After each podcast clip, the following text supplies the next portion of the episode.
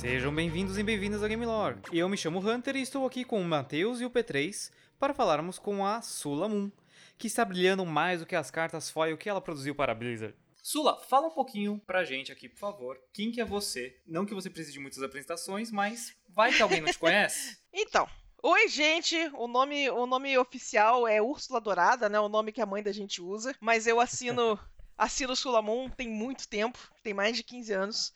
Então o pessoal me conhece aí como Sula. E eu fiz, eu fiz design, mas eu não cheguei a terminar a faculdade, porque lá na faculdade de design eu descobri que, na verdade, a minha pegada era ser ilustradora, né? E ilustração, infelizmente, é uma formação que na época não tinha nenhum tipo de base acadêmica aqui no Brasil. Então eu aproveitei a faculdade de design, assim que eu consegui a oportunidade, eu pulei fora e já fui trabalhar com ilustração. Primeiro eu comecei trabalhando lá no. Cara, eu comecei trabalhando antes de smartphone no estúdiozinho de jogos lá no interior de São Paulo, cidadezinha chamada São Carlos. Uhum. E a gente fazia adaptação de jogo de celular. Lembra que naquela antes dos smartphones tinha um milhão de modelos diferentes? Sim. Então cada aplicativo tinha que ser é, é, adaptado para cada um dos aparelhos. Então eu fazia a adaptação gráfica dos, dos joguinhos de um aparelho para o outro, sabe? Fiquei lá um tempo, e, eventualmente, como a gente fazia muito trabalho publicitário, eu acabei passando para o mercado publicitário e eu fiquei 10 anos trabalhando com ilustração publicitária. Uh, nessa, nessa época, né, a Ubisoft abriu estúdio aqui no Brasil. Nesse tempinho que eles tiveram abertos aqui, eu trabalhei com a Ubisoft, mas infelizmente ela fechou. Só que foi aquele, foi aquele gostinho, né? Aquela a primeira amostra de graça, né? E aí, quando eu volto pra publicidade, começa a me dar coceira e tipo, não, eu quero trabalhar com jogos. Aí eu começo a me preparar para virar freelancer. E aí, quatro anos depois que eu saio da Ubisoft, eu, eu saio da publicidade e viro freelancer tempo integral trabalhando só com jogos. Que é onde eu estou hoje em dia já, cinco, seis anos. E que, que aplicativo você usa? Uh, para pintar hoje em dia? É. É, o principal é Photoshop. Mas, porque eu sou velha, velha no mercado, eu sou quase, quase tão velha quanto Photoshop, entendeu? Então, olha só. Eu comecei usando o Photoshop na versão 4. Não é CC 2014, não é CS4, versão 4. Eles adicionaram os layers na versão 3. Então, eu tenho lá meus 13, 14 anos de Photoshop. Eu acho que já fechou 15, eu tenho que fazer direitinho os cálculos, entendeu? Então, eu uso o Photoshop porque ele, ele foi padrão, ele é padrão da indústria há muito tempo. E existiam poucas alternativas que faziam tudo da forma tão completa como ele faz, até pouco tempo atrás. Mas Hoje em dia, a gente tem alternativas viáveis de graça, alternativas mais baratas, alternativas de outros lugares, que eu estou tentando começar a aprender, mas ainda não tive oportunidade de migrar de vez, até porque o hábito de Photoshop é muito forte. Ah, sim. É muito tempo, né? É muito tempo. É são 15 anos de hábito fácil, né? é, então, uh, uh, eu uso o Photoshop, ele é meu main aplicativo, assim, mas eu tenho usado muito Paint Toolsai e tenho usado muito Clip Studio Paint. E essas versões mais anteriores? Você começou a usar profissionalmente essas versões ou foi uma coisa mais de ir aprendendo na, na curiosidade para daí depois virar, né, Cara, parte da sua repertório? É, essa é pergunta, ela, ela, é interessante colocar desse jeito porque quando eu comecei, pessoas hum. que sabiam mexer no Photoshop eram raras. Então eu começo muito mais porque eu sei o programa do que eu sabia desenhar bem é um cenário profissional muito diferente do que se espera hoje em dia, sabe? Muito diferente mesmo. Então eu começo com Photoshop muito cedo. Essa versão do Photoshop 4 eu peguei com 13 anos. Uhum. E quando eu comecei na idade de entrar no mercado profissional, com 17, 18 anos, eu já sabia mais Photoshop do que muito profissional que estava dando aula na faculdade.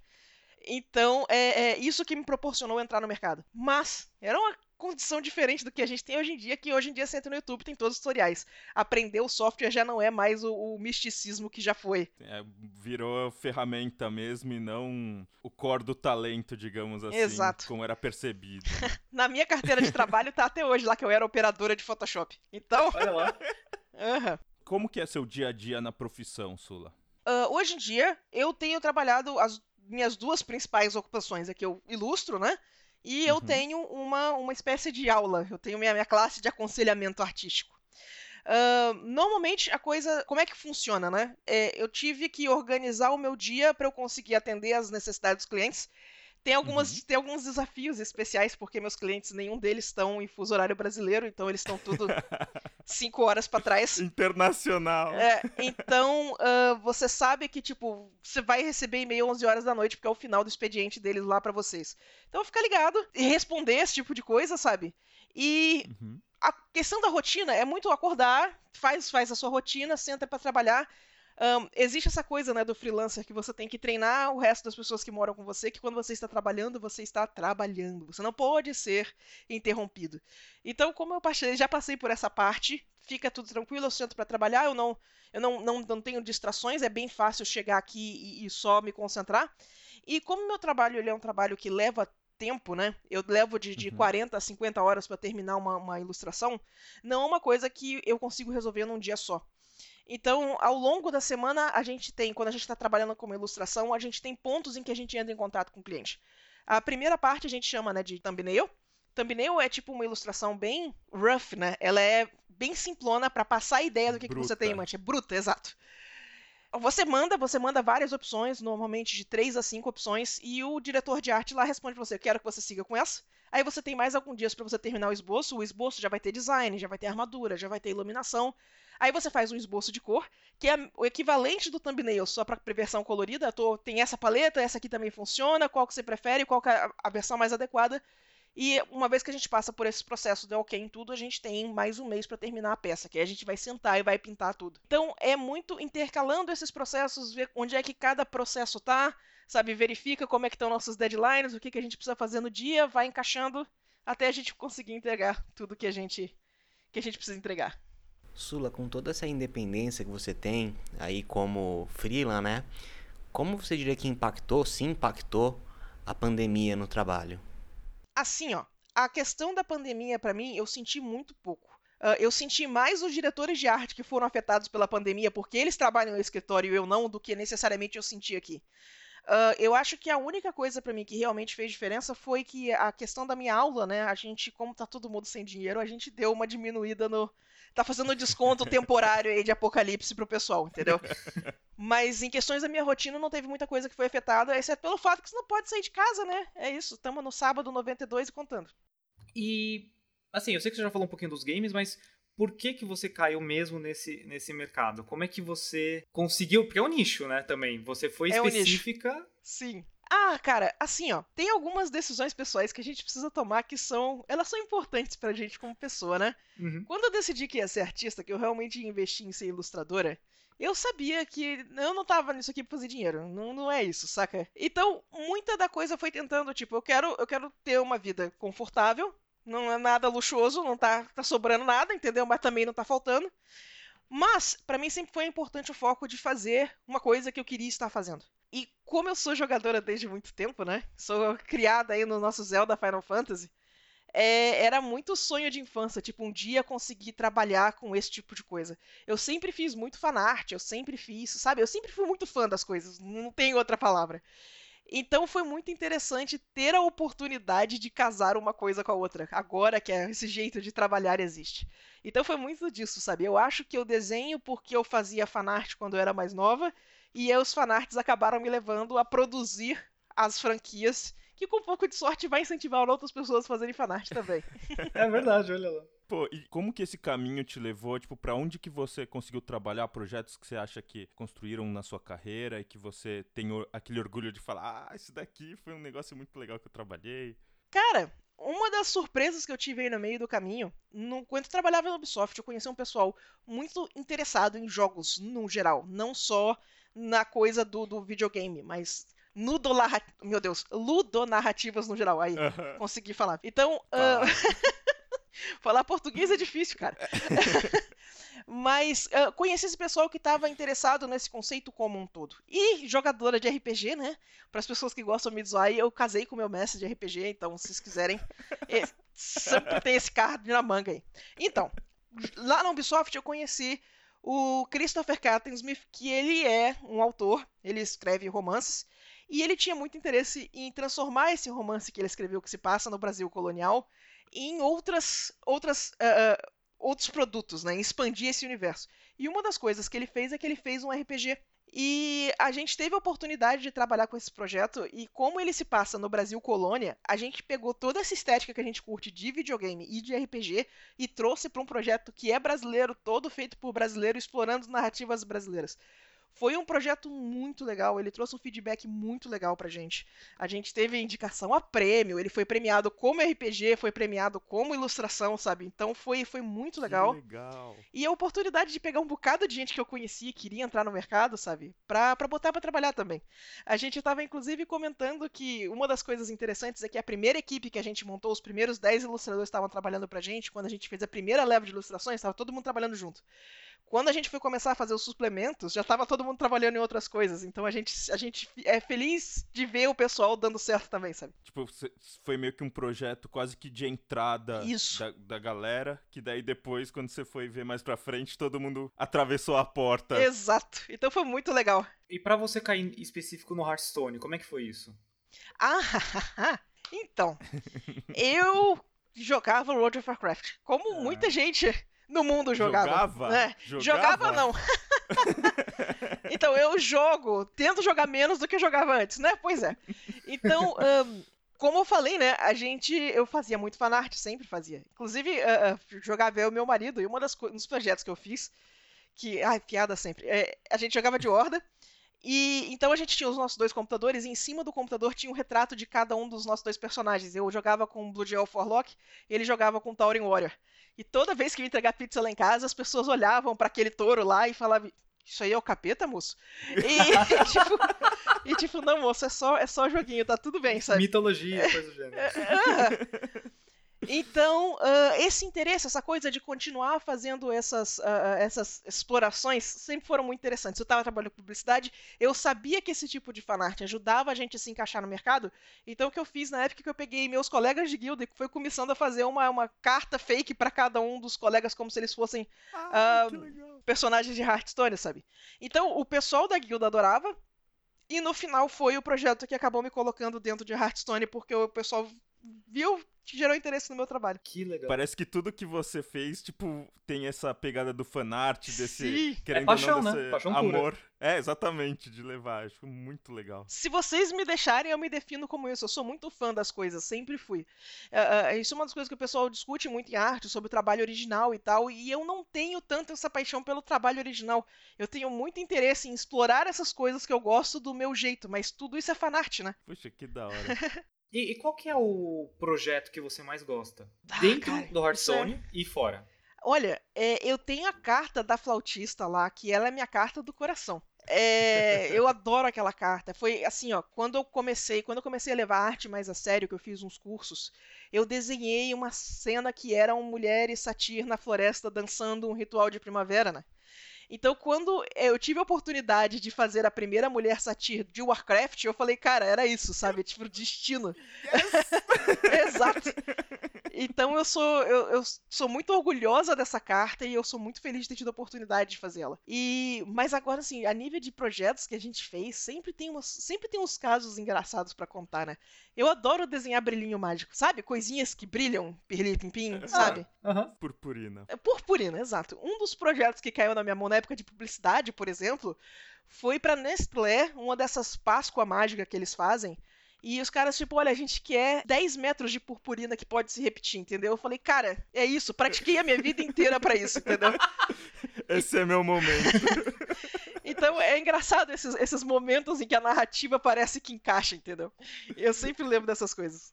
Ah, bom, assim, tirando saber desenhar, então, purpurina e brilho, o que, que você vê como exigência de mercado, Sula, pra tentar adentrar nesse mundo da ilustração? Então, olha só, a época que eu entrei no mercado e a forma como você entra no mercado hoje em dia já são muito diferentes. Então eu- tenho uma dificuldade de te falar que daqui a cinco anos esse aqui ainda vai ser o jeito de entrar no mercado. Então, tem algumas coisas que eu gosto de orientar as pessoas no geral, porque não importa o que você queira fazer, essas habilidades nunca vão ser desperdiçadas.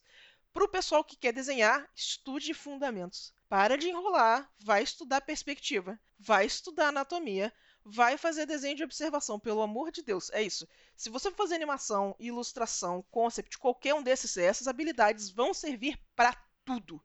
Então, não importa o estado que o mercado esteja daqui a cinco anos, essas habilidades vão ser requeridas de qualquer maneira. É, e a- assim, ó, por causa dessas diferenças, né? Uma das coisas que a gente tem discutido bastante lá na, na, na mentoria é quando eu comecei, eu comecei porque eu sabia usar Photoshop. E essa posição não existe mais hoje em dia porque esse conhecimento já não é mais tão raro quanto ele foi.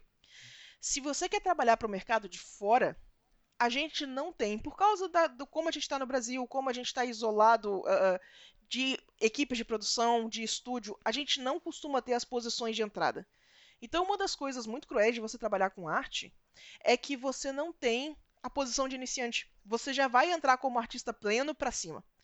Isso faz com que você leve mais tempo para entrar no mercado. Você precisa ter uma habilidade melhor, você já precisa estar treinado. Então, mesmo que você não tenha trabalhado, que essa experiência não seja de trabalho, vai mostrar no seu portfólio. Então, mantenha isso em mente. Se precisar, arrumem trabalho em outra, em outra área para vocês conseguirem continuar praticando.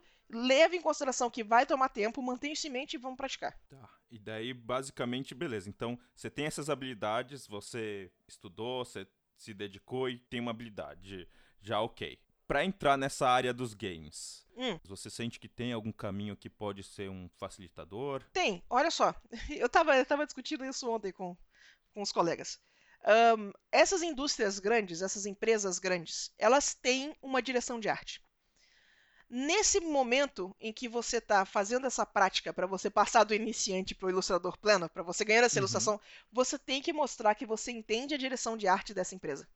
Não adianta você chegar com um trabalho que não encaixe na direção de arte deles e esperar que eles vão arriscar o tempo deles, te dando uma oportunidade de trabalhar, sendo que tem alguém que demonstrou que consegue trabalhar nessa direção de arte, sem precisar passar por essa etapa em que você arrisca alguma coisa. Se você quer trabalhar com Magic, faz ilustração que parece ilustração de Magic. Você quer trabalhar com Hearthstone? Tem que fazer ilustração que parece com Hearthstone. Para mim que gostava de fanart, muito fácil.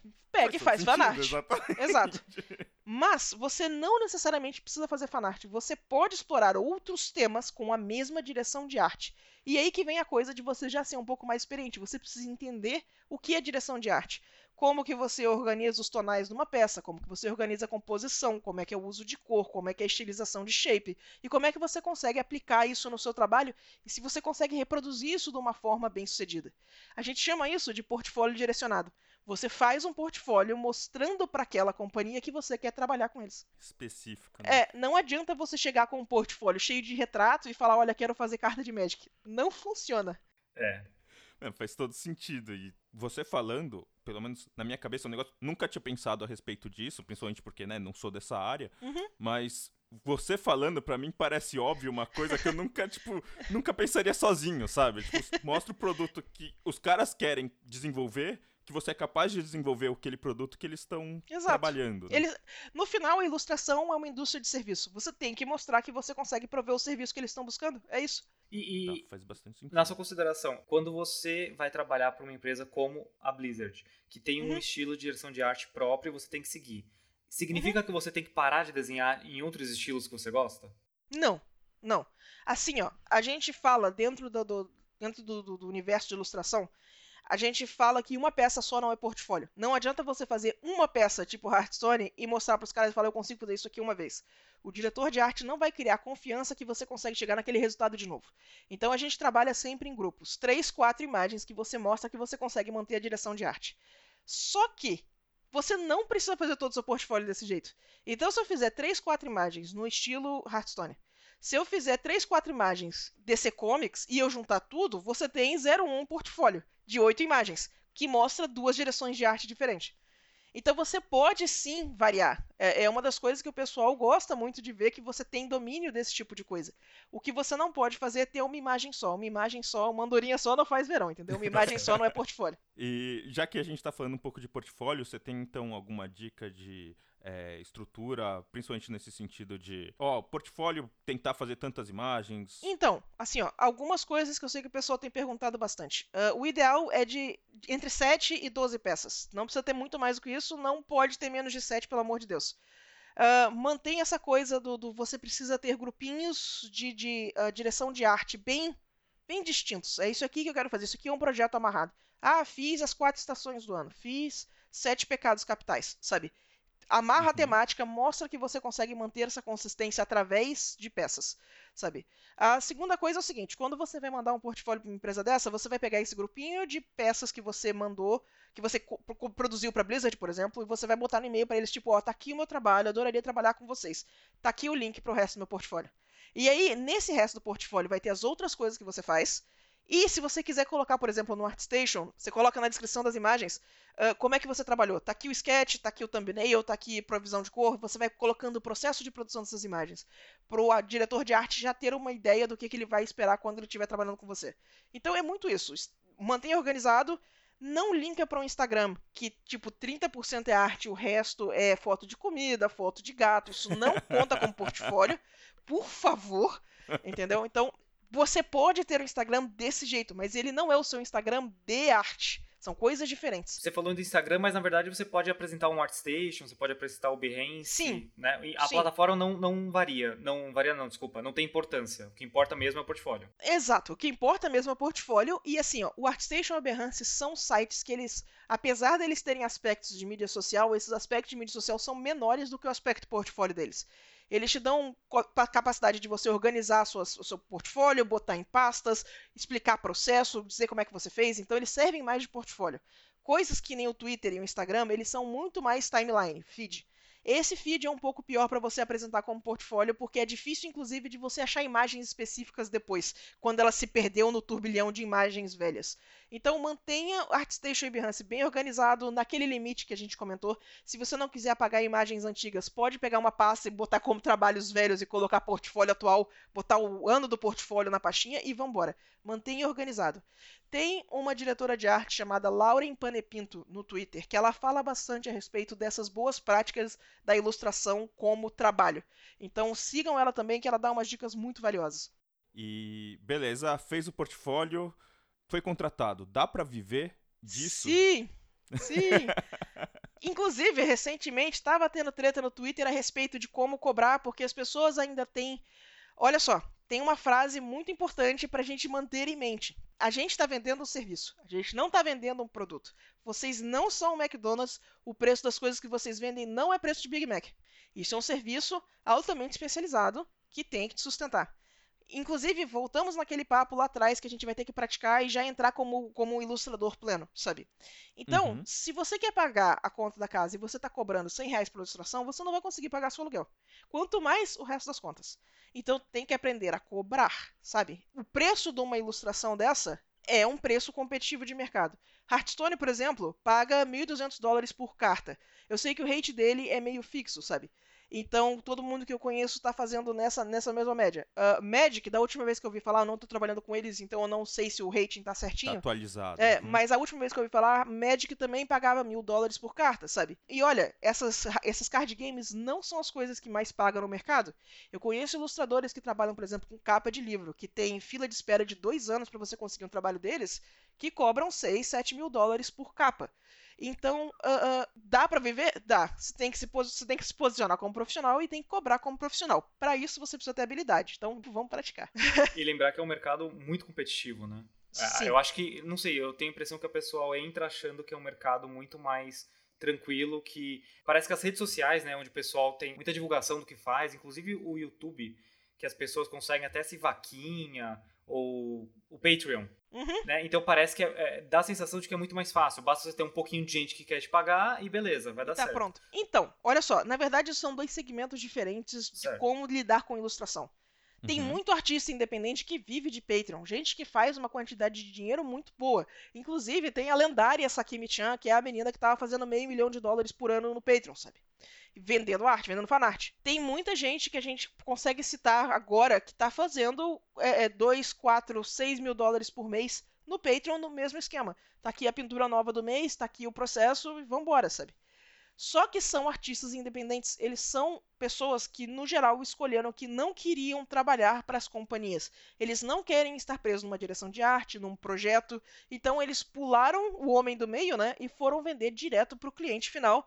Que aí é um artista que depende mais de mídia social, depende mais de divulgação, depende mais de você se manter ativo nessas redes. Saber produzir conteúdo. Isso. Então, quando eu vou trabalhar, quando eu opto em trabalhar para essas companhias grandes, por exemplo, eu não tenho necessidade de ter um following no Twitter. É muito mais importante eu ter uma relação saudável com o meu diretor de arte que o meu trabalho vai continuar acontecendo independente do que está acontecendo com minha mídia social. Eu não preciso nem ter mídia social para trabalhar com eles. Eu preciso saber que, ele, que eu sou confiável, que eu vou entregar as imagens na, na com qualidade, na data que eu não vou sumir, deixar de responder e-mail no meio do caminho, sabe? Que ele, inclusive, pode me recomendar para outros, outros diretores de arte se eu estiver precisando de mais trabalho. Então, uh, são formas diferentes de você oferecer o trabalho de arte como um todo. O, o, lance da mídia social, ele causa um pouco de confusão, porque muitas vezes as pessoas do, do, que estão acostumadas a consumir arte na mídia social não são tão exigentes quanto um diretor de arte vai ser. Então, você vê muita gente que conseguiu achar um nicho para a arte que elas estão vendendo, que é o pessoal que, por exemplo, pode ter pulado o dia de fazer perspectiva, mas conseguiu monetizar a arte do mesmo jeito e está conseguindo fazer, está conseguindo viver bem disso. Isso não é uma crítica a esse pessoal, tá? Por favor, não entenda não, são isso. São estilos diferentes, você está deixando bem claro são, mesmo. Exato, são estilos diferentes de trabalhar. Mas, se você quiser fazer isso, é o lance de você não fazer um, um, um portfólio especializado para trabalhar com a Blizzard. Não adianta você chegar com uma arte cor chapada, linha grossa, para Blizzard e falar: Oi, quero fazer Hearthstone, porque esse não é o trabalho que eles que eles contratam. Não é esse o serviço que eles estão procurando. Então é muito uma questão de direcionar. O que, que você está tentando fazer com a sua arte, com o seu portfólio? O que, que você precisa fazer para chegar nesse objetivo? Ter isso bem claro na cabeça vai ajudar bastante a distinguir uma coisa da outra, sabe? É, dá a impressão que isso que você falou todo do trabalhar para uma empresa, no fim, tipo, acho que fica claro quando a gente fala em voz alta, mas trabalhar para uma empresa parece muito mais um trabalho digamos assim, tradicional Isso. nesse sentido, né? Toda a relação e estrutura que você tem, do que uma coisa adaptada ao novo mundo das redes sociais. Exatamente. Que a gente vê 2020, né? Exatamente. é, é, a estrutura de trabalho que eu entro dentro, ela é bem tradicional nesse aspecto, sim. É, inclusive, sabe, quando eu comecei a trabalhar com a Blizzard, eu tenho um contrato, que é um contrato que rege todos os trabalhos que eu vou fazer naquele ano, e que define as minhas obrigações, define as obrigações da empresa, a gente assina, tem que assinar na mão, mandar por correio, então nada de fazer tudo digital. E aí os subcontratos a partir disso, que é onde eu faço cada carta, aí a gente pode assinar digitalmente. Então é uma coisa bem mais tradicional mesmo do que você está esperando. A única diferença é que eu não moro lá, eu moro aqui e eu faço, em vez de eu receber por mês, eu recebo por carta. E, isso, me fala uma coisa. Hum. Você sabe como funciona uma. Por exemplo, você falou da Blizzard, mas a Blizzard ela tem um estilo muito mesmo. Ela é meio que uma Pixar, né, dos games, assim. Isso. O estilo dela todo mundo reconhece de longe. É, e quando você tem uma empresa que nem a Naughty Dog ou então a Ubisoft, que é uma empresa muito maior e, e os jogos são em 3D, né? Sim. Mas é um 3D que tenta ser muito realista, muito. Qual que é o Sim. estilo de arte a ser seguido? Então, normalmente eles têm, normalmente não, eles têm uma direção de arte deles. O pessoal do Last of Us, por exemplo, são excelentes photobashers, que é o pessoal que pega a foto, faz a colagem e faz aquilo parecer uma ilustração finalizada, mas eles trabalham com base de foto, que é coisa ah. que o ah. pessoal do Hearthstone, por exemplo, não faz. Hearthstone você não pode usar foto porque ele sai da estética, você tem que pintar tudo. Então é, é só uma questão de você dominar a técnica do que, que você quer fazer. Um, eles têm tanto a Blizzard quanto a Naughty Dog, eles têm os artistas in-house. Normalmente esses artistas in-house são os artistas que vão fazer uh, o grosso da direção de arte. Então eles vão definir como é que os, como é que os, os assets vão ser feitos, qual é a direção de arte a ser seguida, tá aqui os exemplos, tá aqui o que a gente está tentando chegar. E a partir do momento que isso está tudo definido, aí eles começam a contratar os freelancers atrás do que, que essas pessoas conseguem oferecer.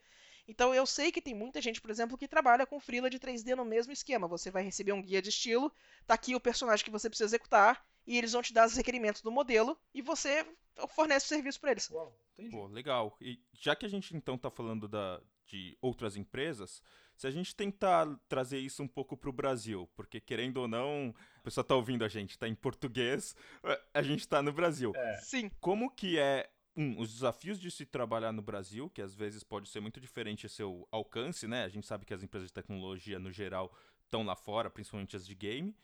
E dois, se tem muita diferença em questão de salário, reconhecimento de mercado e até empresas locais boas aqui no Brasil. Tá. Bastante tá. coisa que eu perguntei. Pois é, aguenta aí, olha só. Uma coisa de cada vez. Ó, primeiro, você tá no Brasil, não quero saber, aprenda inglês. Inglês vai ser ferramenta mínima necessária para você trabalhar. Não tem como você escapar disso. Se você quiser trabalhar lá para fora e você provavelmente vai querer por causa da diferença de pagamento, aprenda inglês. Inglês vai ser parte dos fundamentos que a gente está enchendo o saco lá, lá na frente. inglês, é isso. Aprenda inglês, investe porque vale muito a pena. É, a diferença de pagamento, uh, tem companhias aqui no Brasil que eu sei que pagam muito bem também, mas de novo, são menos oportunidades no geral. É mais fácil você conseguir achar um estúdio europeu que está fazendo um aplicativo de iPad e está com um investimento maior para poder contratar ilustrador freelance do que você conseguir competir pelas 20 vagas que tem na Top Free Games, por exemplo. Hoje Wildlife, né? É, exato. É, Wildlife Studios. Então. Ah, eu não tinha sabido que não sabia que ele tinha mudado de, de, de nome. Mas enfim, sim, saca? uh, então, sabe, é aquela coisa. Se você quiser expandir a, as opções que você tem para entrar no mercado, Inglês é fundamental. Inglês vai permitir que você trabalhe muito além dos Estados Unidos.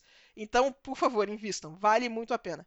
Uh, aqui tem como, tem estúdios que eu sei que pagam bem. Eu tenho colegas que estão empregados nesse momento estão muito satisfeitos com a posição de trabalho que eles têm.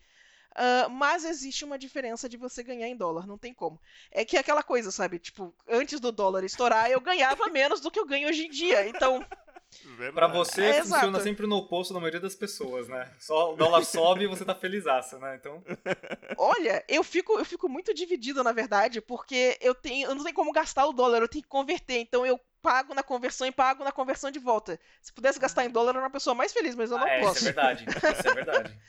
mas. Uh, uh, sim, tem, existe essa vantagem de você trabalhar com o mercado de fora que no momento é uma vantagem, vamos ver como é que isso tá daqui a pouco, né? Esse é o problema. Mas aí acho que a vida de freelance não tem muito como, é altos e baixos, sabe? e o reconhecimento, no sentido de o reconhecimento do profissional brasileiro é, é diferenciado de um, de um profissional lá fora? Como que é visto isso daí? Então, essa pergunta grande, complicada, isso vai um episódio só nela. Porque assim, ó, eu acho que as pessoas que estão tentando entrar no mercado, no geral, elas têm uma sensação de que as pessoas que trabalham para fora, para empresas que elas conhecem, são profissionais bem-sucedidos. Uhum. Sendo que tem muitas outras oportunidades de você trabalhar, às vezes de fazer mais dinheiro do que você faz trabalhando para essas empresas grandes, que as pessoas não reconhecem como trabalho de verdade. Se você tiver um Patreon, por exemplo, o nível de reconhecimento que você tem é menor do que você só falar que você trabalha para Blizzard, sabe? E não é impossível de você fazer o dinheiro que eu tô fazendo com a Blizzard com um Patreon, sabe? Não, não é nem, nem próximo de ser inalcançável, sabe? É quase um fetiche. Não adianta. É, é a gente tem. Tem a parte de fã, né? Querendo Exato. Tem a parte de fã. Existe uma. A gente. Bem, aí, enfim, críticas ao capitalismo no geral. A gente acha que porque tem um nome comercial com copyrightzinho do lado, que a coisa é mais válida. É, tem um TMzinho, entendeu? E, e eu gostaria muito de começar a desconstruir essa ideia é muito mais importante que você seja um profissional, que você leve a área a sério do que necessariamente quem são os seus clientes, sabe? É, eu acho que a gente tá em 2020. É o que eu falei sobre um pouco da estrutura, tipo, não significa que porque a estrutura é uma estrutura mais tradicional, ou que o nome comercial ali que você falou do, do trademark, né? Que isso significa é, bem sucedido. Eu sei que, lógico, a pessoa é fã da, da, empresa. Você vê lá, ah, foi tal pessoa que fez tal carta. Lógico Exato. que você vai dar um reconhecimento especial mas não significa que outros profissionais que estão trabalhando de outra forma e se adaptando ao novo mundo que a gente tem hoje Exato. não são bons profissionais ou não são profissionais bem-sucedidos, né? Exa exatamente. No, no, geral, é muito trabalhar com um nicho diferente, sabe? Uma das coisas que sempre me surpreende é assim, eu trabalho com games, eu fiz quadrinhos também antes de passar pro game make definitivamente. Então, uhum. uma das coisas que eu sempre acho curioso é que o pessoal que trabalha com concept art e ilustração de games não conhece a galera foda de quadrinhos do Brasil. Brasil. Então, a gente tem gente de quadrinho aqui foda pra caralho. É Sim. muito bom, sabe? Sim. E o pessoal não reconhece esses nomes se você troca de bolha. Então, o cara que eu conheço que trabalha em quadrinhos, eu, eu trabalhei fazendo cor, por exemplo, pro Ivan Reis, que é um dos caras, assim, top do Brasil em questões de quadrinhos. E o Ivan Reis não sabe quem é o Mike Azevedo, que é o nosso cara top de concept art. E o Mike Azevedo não conhecia. Então, tipo, é, era muito surreal nesse aspecto de que são, são dois artistas, mas são mercados diferentes, eles não se tocam, sabe? Então, é, é, é eu, eu, também gostaria muito que a gente tivesse um lugar mais social para todo mundo que trabalha com essas coisas. Porque se me perguntar quem trabalha com publicidade e propaganda aqui, que a gente tem muita gente premiada, a gente tem muita gente muito boa, não tem a menor ideia. Quem é o pessoal aqui que trabalha com galerista, sabe? Que tá vendendo quadro original? Também temos. Só conheço o Romero Brito, entendeu? Então, é, eu queria também ter mais acesso a essas outras comunidades. Parece que cria, você falou, bolhas mesmo. São bolhas. Separando. Com certeza. E, é, Sulu, mas você acha que isso tem a ver com uma uma questão cultural do Brasil também? Porque, por exemplo, lá nos Estados Unidos, eles têm a Society of Illustrators. Sim. Né? Que é a Sociedade dos Ilustradores. Que fantástico é saber que existe uma sociedade para isso. E pelo nome, né, você até acha que é tipo sociedade, assim, uma coisa muito Não, fechada. São... Eu, eu fiz uma sessão de modelo vivo lá, cara. Tinha música de piano ao vivo. Eu sou uma pessoa, meu Deus, Olha adoro aquele lugar. Sim. Conta um pouquinho então pra gente como é que é isso e, e o que, que você acha dessa relação que eles têm diferente do Brasil. Então, uma das coisas que me surpreendeu é teve um evento, tem um evento que acontece na Europa chamado Trojan Horse Was a Unicorn, THU. E esse nome é muito bom, né? É. Uh, esse evento ele é fantástico porque ele tá voltado a artistas da indústria. Então tem gente de animação, tem gente de filme, tem gente de games, tem gente do 3D, tem gente do 2D, tá todo mundo lá. Só que como é voltado para artistas, não é, um, não é um evento muito grande. E aí você começa a perceber que se fosse um evento de medicina, muito mais gente. Como é um evento para nós, é, é, um evento, ele é bem menorzinho.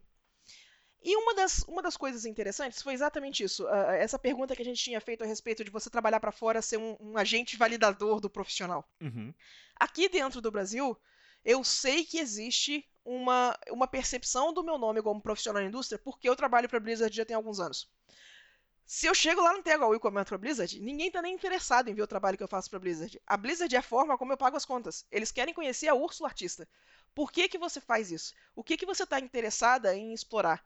Por que, que você gosta de fazer arte? E isso é uma pergunta que nunca me fizeram aqui dentro.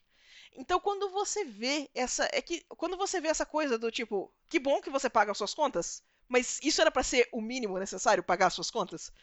E eu, que, eu tô muito mais interessado em, tipo, na discussão artística, o que, que você tem para oferecer. A sua visão, né? Exato, que não é uma coisa que é tão discutida aqui dentro ainda, porque essa coisa do pagar as contas ainda é a nossa primeira prioridade, né? então foi uma das coisas que me surpreendeu. E a partir do momento que a gente começa a colocar isso, quando você vê a Sociedade dos Ilustradores, tem muita gente que trabalha em coisas muito diferentes lá, fazendo comentário de tipo, ah, esse material de arte é melhor, esse tipo de técnica é interessante, esse tipo de estética está sendo mais explorada, que é uma, uma conversa que eu ainda não vejo acontecendo com tanta frequência aqui. Com um pouco de sorte, agora que a gente está tendo comunidades online mais ativas e a gente está tendo mais espaço para desenvolver esse tipo de coisa, com um pouco de sorte, em alguns anos aqui no Brasil, a gente está começando a, a desenvolver esse lado também da comunidade de arte por causa de arte. A gente vai começar a se entender que quadrinhos, games, publicidade, é todo mundo artista. Como a gente paga as contas, não era para importar tanto assim. Tá certo. Acho que faz muito sentido. E acho que vamos tentando ir agora para um para um tema um pouco mais leve, vai. é, acho que você falou bastante sobre você e sua visão e acho que até, bom, por causa do público do podcast, a gente queria saber também agora a Sula, um pouco da Sula Gamer e da Sula ali, da, do hobby jogos, né? Que eu acho que é, acaba sendo uma faceta de todos nós. Então, poxa, queria saber um pouco de quais são os jogos favoritos, referências para coisas que você uh, gosta, que de repente te inspiraram, não só para entrar nessa carreira, como que tem aquele uh, lugar no seu coração, independente de o porquê. Sim! Ai, meu e Deus. que referências você, você gosta de dar e citar aí? Olha só, sou, sou jogadora, sou das antigas, entendeu? Então, por exemplo, Chrono Trigger é um dos jogos do coração. Amo aquele jogo de paixão. Chrono Cross tem, ainda tem a trilha sonora fantástica, entendeu? Então, PlayStation 1, Super Nintendo, estamos lá. Uh, eu acho honestamente que eu sou ilustradora por causa de jogos que nem Final Fantasy VII e o Zelda Ocarina of Time. Uh, fiz muito fanart disso na época, meu Deus do céu. O fato os de. primórdios da internet. É, de... Cara, os fatos de que essas coisas existiam para mim sempre foram muito fantásticas. Ver o CG começando a acontecer na mão da Square foi, foi uma coisa que, tipo, nossa, me empolgava, sabe? Como uhum. pessoa, a humanidade vai ser melhor porque isso existe, sabe? Então é muito interessante poder, por exemplo, jogar o remake de FF7 agora, 20 anos depois. Continua cê, lindo a Você chegou a jogar? Você jogou já? Oh. Terminei no, terminei, terminei no hard, calma, platinar tá vindo. É isso, cara, assim, eu sei que rolou algumas reclamações, entendo as divergências de história, entendeu? Mas, cara, o meu lado fã tava muito satisfeito. Aquele negócio tá muito bonito, sabe? Meu Deus do céu. As coisas que me preocupavam foram todas atendidas, tipo 11 barra 10, fantástico, jogaria de novo, entendeu? É, eu preciso saber como é que eu vou comprar um PlayStation 5 nessa economia. é um problema que todos nós temos. Exato. Exatamente. Preciso jogar o Horizon Zero Dawn 2. Eu preciso matar aqueles dinossauros. É uma obrigação moral que eu tenho da minha pessoa, entendeu? É, outro jogo recente que me encantou foi o Nier Automata. Também adoro aquele jogo de paixão. A forma como ele discute alguns temas, a, a, forma como aquele jogo é construído me fascinou, sabe? Eu nem sabia que aquele tipo de narrativa era possível naquele nível. E o Persona 5, que foi também outra coisa que, meu Deus do céu, onde estava esse jogo a minha vida inteira, sabe? Então, uh, o Persona 5, principalmente, ele é, falando em direção de arte, né? Ele é uma uhum. aula de direção de arte, meu Deus do céu. As pessoas fizeram cosplay da interface de um jogo. Se vocês acham que direção de arte não é importante, é só fazer tudo realista, vocês não entenderam. Não. Entendeu? Então, sim, 2017, 2018 foram anos fantásticos para Sula Weeb Gamer, né? Vamos. É engraçado você falar, você falou da, da sua relação, por exemplo, com o Final Fantasy VII. Eu lembro, e acho que você vai empatizar com a minha sensação, mas eu lembro, eu sempre fui alguém que adorava Warcraft, etc. Eu lembro a primeira vez que eu loguei no World of Warcraft, Cara... entrei na cidade de Stormwind Sim. e vi e via, tipo, as balistas da do, do, do, coisa que é a unidade que você controla no Warcraft, né? Via elas Muito no porto. massa. Assim, falei, mano, aonde eu tô? Tipo, o que, que aconteceu? Cara, esses jogos formadores de época, matando aula para jogar Age of Empires 2 nas casas da galera, olha só. É, é, é, nesse nível. É, o meu, meu marido, eu matava a aula para ir jogar Smash Bros. de GameCube na casa dele. entendeu? Tipo, a gente era de escolas diferentes. Eu matava a aula do meu lado, ele matava a aula do dele, a gente passava o dia jogando Smash. Aí quando os pais iam chegar pro almoço, a gente saía por trás da casa, entendeu? E tipo, oi, oi, estamos voltando da aula. Olha isso! o jogo pausado aí, né? No meio da. 100% cara de pau, entendeu? Então, sim. Poxa, que legal. É, eu queria fazer uma pergunta assim, pensando de uma forma mais abrangente, não que a gente não tenha sido abrangente o suficiente sobre todo esse mercado, mas a gente sempre focou muito no lado bom dele, e eu queria saber o que que hoje em dia tem sido a parte difícil desse mercado, o que Sim. que tem impactado o dia a dia dos ilustradores. É, eu imagino que para a galera que seja realmente home office não tenha impactado tanto no fato de estilo de vida, mas o mercado interno também, como é que isso está funcionando para vocês? É, é que tem, tem discussões mais profundas sobre isso, sabe? Não tem muito como eu desconsiderar o fato de que eu sou uma ilustradora morando no terceiro mundo, trabalhando para uma empresa de primeiro mundo que provavelmente está economizando dinheiro me contratando. Com certeza.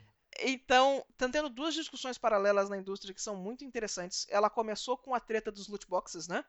Uhum. E começou com toda essa coisa da cultura do crunch, do pessoal fazendo mass layoff quando a empresa está fazendo recorde de lucro no ano, sabe? É, então, assim, ó, não tá bonito. Mas a gente tá nessa sinuca de bico que não é como se isso fosse uma coisa também exclusiva da indústria de games. Sim. Eu pessoalmente gostaria que a gente mudasse isso. Eu gostaria, não só por causa da minha situação, que se isso mudasse eu também ia fazer mais dinheiro, mas eu gostaria que as pessoas tivessem acesso a condições de trabalho mais seguras. Eu queria que, mesmo eu trabalhando de, de, de freelancer, eu tivesse acesso a algumas, algumas seguranças. Seguro-desemprego, tivesse acesso ao plano de saúde, que o termo correto que a gente usa é que eu sou um trabalhador precarizado tudo que eu faço é por minha conta. Todos os impostos sou eu que pago, todos os tributos, todas as obrigações. Então, se eu quiser ter aposentadoria, eu, eu tô tendo que fazer isso. E aí, quando você começa a colocar isso na, na ponta Na do lápis, né? É, talvez esse pagamento não seja tão bom quanto as pessoas acham que é quando você tá de fora, sabe? Então, seria muito bom que essas companhias mudassem um pouco de atitude pra gente começar a se sentir mais parte da indústria e não só trabalhadores precarizados que estão aqui embaixo que para mim funciona por causa dessa discrepância de estar trabalhando para uma empresa do primeiro mundo sendo uma uma moradora de terceiro mundo, entendeu? Então, é, eu vejo isso acontecer, eu tô vendo essa discussão acontecer em vários níveis na indústria. O pessoal agora tá fazendo essa, essa, essa puxada de bonde de que ah, jogo tem que custar 70 dólares, porque não vai Nossa. pagar, é, não vai pagar, o pessoal não vai fazer dinheiro suficiente. Cara, vocês estão fazendo lucro todo ano. Como assim vocês não estão fazendo dinheiro Tá suficiente? dobrando o lucro todo ano. Exato. Então, Chega uma hora que a ganância fica explícita, né? Exato, tá rolando uma discrepância, sabe? É, voltando àquele assunto que a gente falou lá no início, quando eu decidi que eu ia ser artista, eu sabia que eu tinha aberto mão do potencial de fazer dinheiro. Isso não quer dizer que eu quero viver mal, não é isso, sabe? Eu quero ter minha vida confortável. Não precisa ter luxo, não precisa ter excesso, mas também não, poxa, eu não quero ficar dependendo se eu tiver um, um problema de, de, de saúde, sabe? Me ferrar e acabar com minha carreira porque eu não tive dinheiro para me sustentar nesse meio tempo, sabe? Então, seria muito bom se a gente conseguisse tirar um pouco dessa meta de lucro das companhias, mas honestamente eu não vejo isso acontecendo. Ah, fico muito naquela coisa, fico muito naquela coisa assim. Se a gente falar que não vou trabalhar nessa indústria por causa disso, não tem muito para onde a gente correr. Isso é como o mercado funciona hoje em dia, num geral. Então, ah, quando eu estou fazendo essa minha exploração mais de Úrsula artista, eu acho que também é uma forma de correr um pouco dessa realidade. Eu, eu não quero ser só só isso. Só uma freelancer nesse Exato. mercado. Só uma peça na máquina. Eu fico com a impressão, Sula, que também é, por exemplo, pela paixão de games que a gente tem, a gente acaba fazendo essa escolha de, ah, vou trabalhar com games, eu sei que eu tô deixando parte ali do meu pagamento é, de fora, tirando alguns potenciais de lucro, potencial de ter, ter uma condição financeira melhor, para trabalhar com isso. Mas ao mesmo tempo, é triste ver pessoas desse nicho tendo isso e tendo essa esse digamos assim essa ganância e indo atrás des- disso sendo que tem tanta pessoa que abriu mão pra poder estar nesse mercado né Exato, a gente parece. É, é bem aquele lance, você dá a mão à pessoa que é o braço, entendeu? Tipo, a gente sabe que a gente tá se sacrificando por esse aspecto, e tudo que a gente queria fazer era parte da equipe também. A gente queria poder voltar atrás do ideal de fazer os melhores jogos que a gente tem contato com.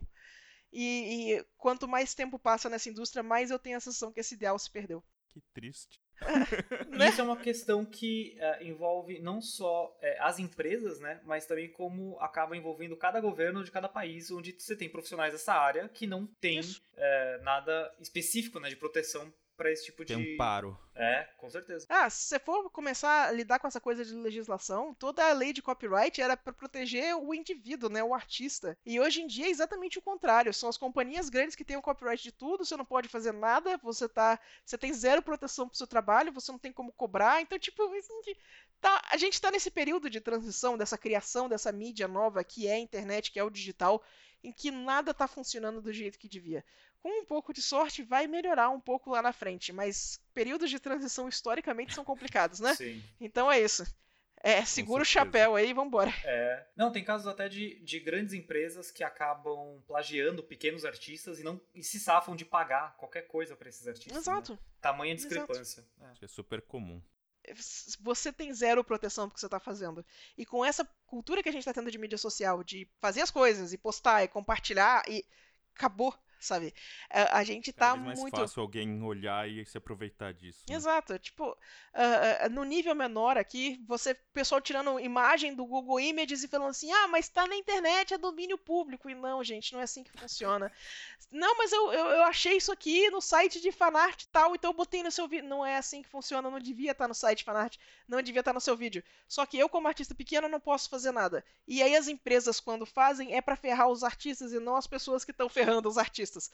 Então a gente tá, em vários aspectos, a gente tá no mato meio, meio, meio sem cachorro nesse, nessa condição legal, né?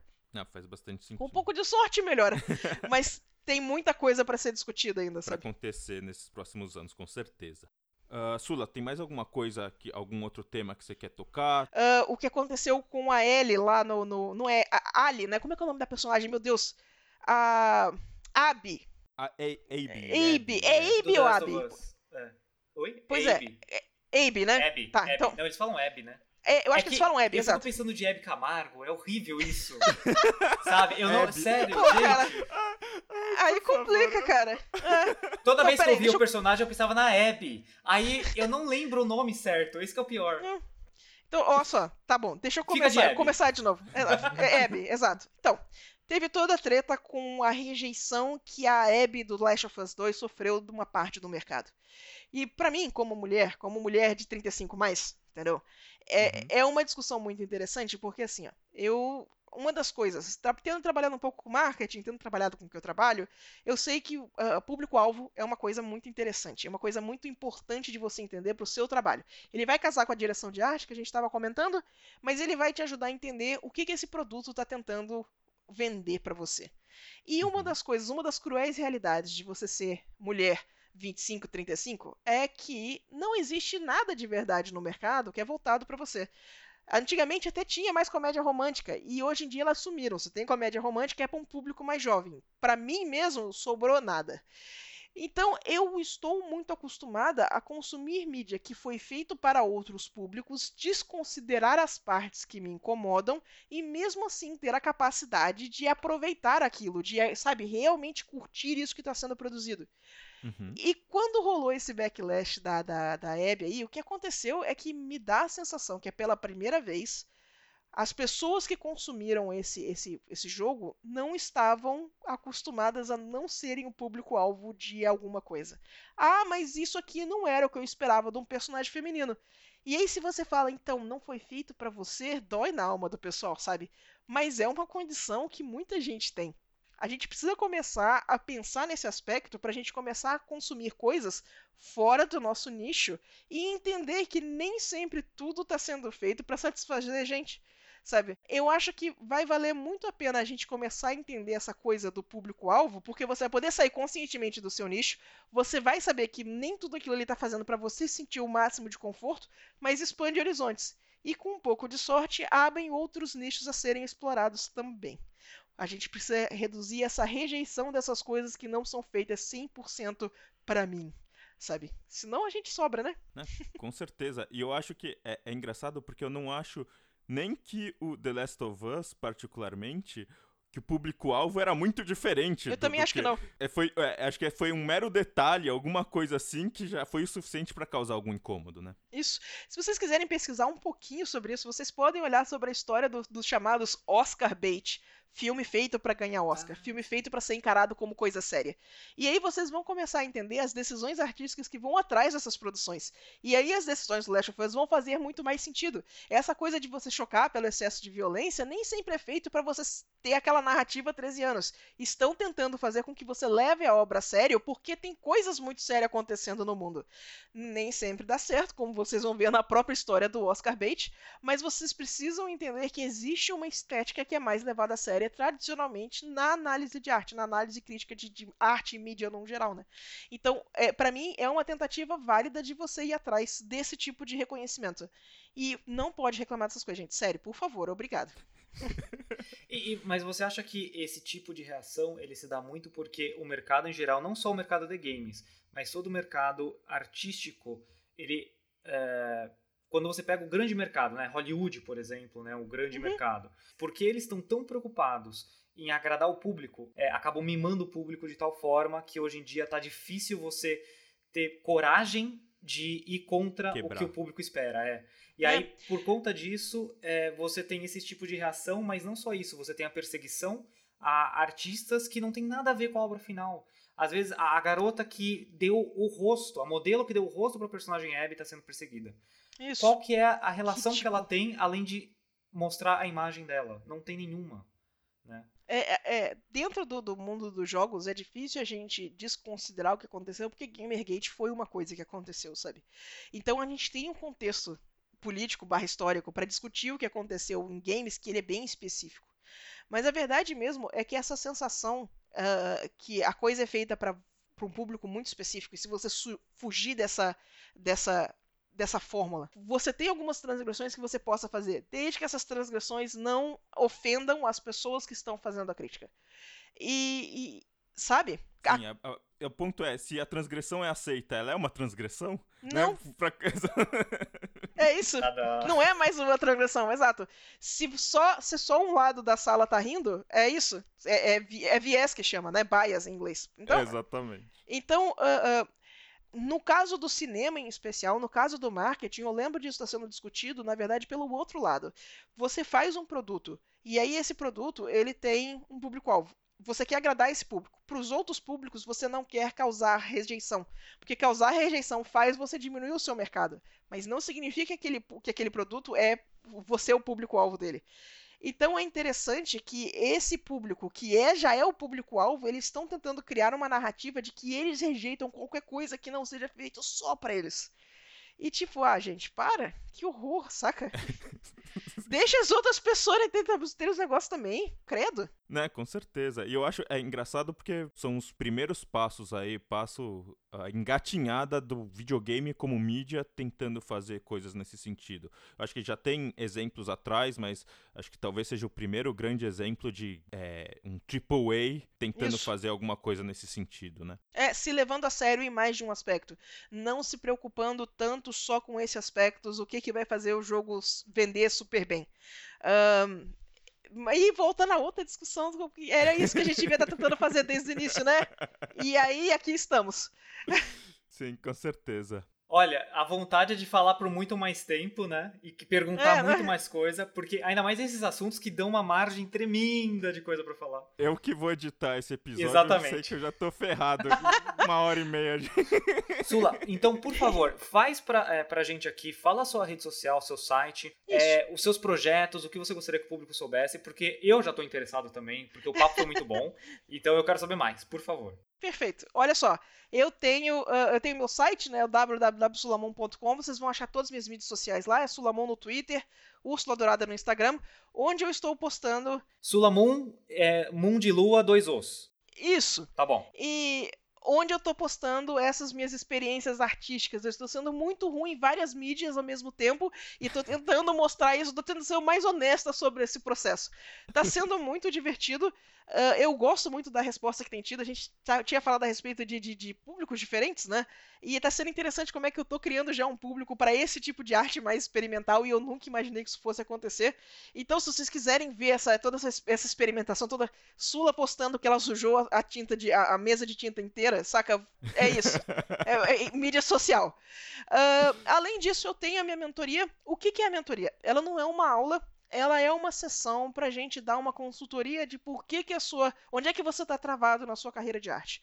Você está tentando estudar e não está dando certo? Uh, a gente faz mentoria, discute qual está sendo dificuldade e eu vou tentar entender o que, que no raciocínio não está te dando o resultado que você quer. Você está tentando montar um portfólio, não sabe por que, que não está conseguindo produzir? Você terminou uma peça e você não sabe é, é, o que, que pode melhorar? Tudo isso a gente pode discutir. Volte e meia a gente tem umas discussões filosóficas do jeito que a gente está tendo aqui. Como que posiciona, o que, que a gente está buscando, o que, que é voz de artista, como que a gente pode explorar esses temas no nosso trabalho, sabe? Então ele é um espaço muito aberto ao que, que você está precisando discutir nesse momento. E a gente tem a nossa comunidadezinha que está tá disposta a discutir várias outras coisas. Então é sempre, sempre voltado nessa ideia de tentando entender o que está acontecendo, quais são. qual o prisma da situação, né?